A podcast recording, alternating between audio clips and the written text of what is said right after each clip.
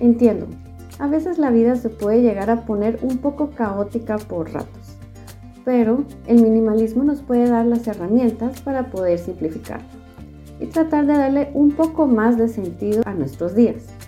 Así que, estés en la situación que estés, espero que estas cinco formas de simplificar te puedan ayudar a llevar una mente y casa más tranquila y relajada.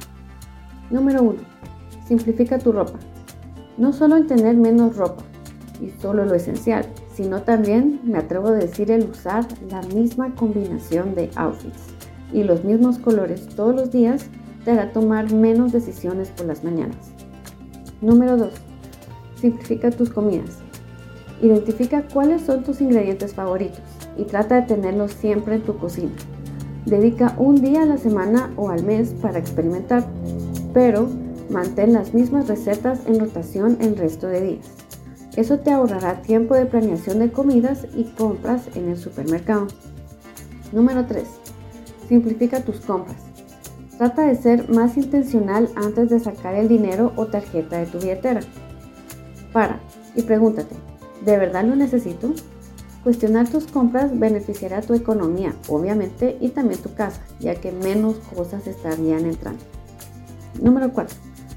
Simplifica tus expectativas.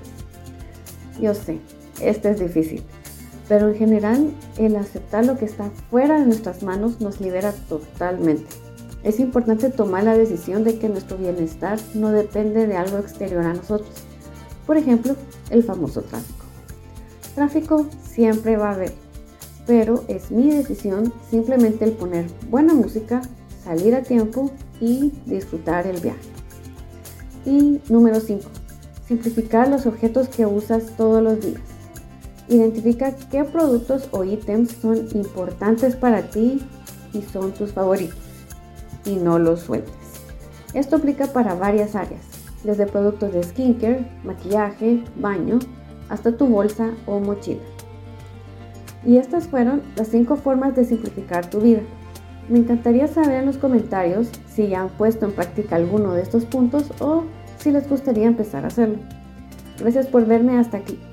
Recuerden que pueden suscribirse a mi canal para ver contenido sobre ecominimalismo y sostenibilidad cada semana. Adiós y que la fuerza los acompañe.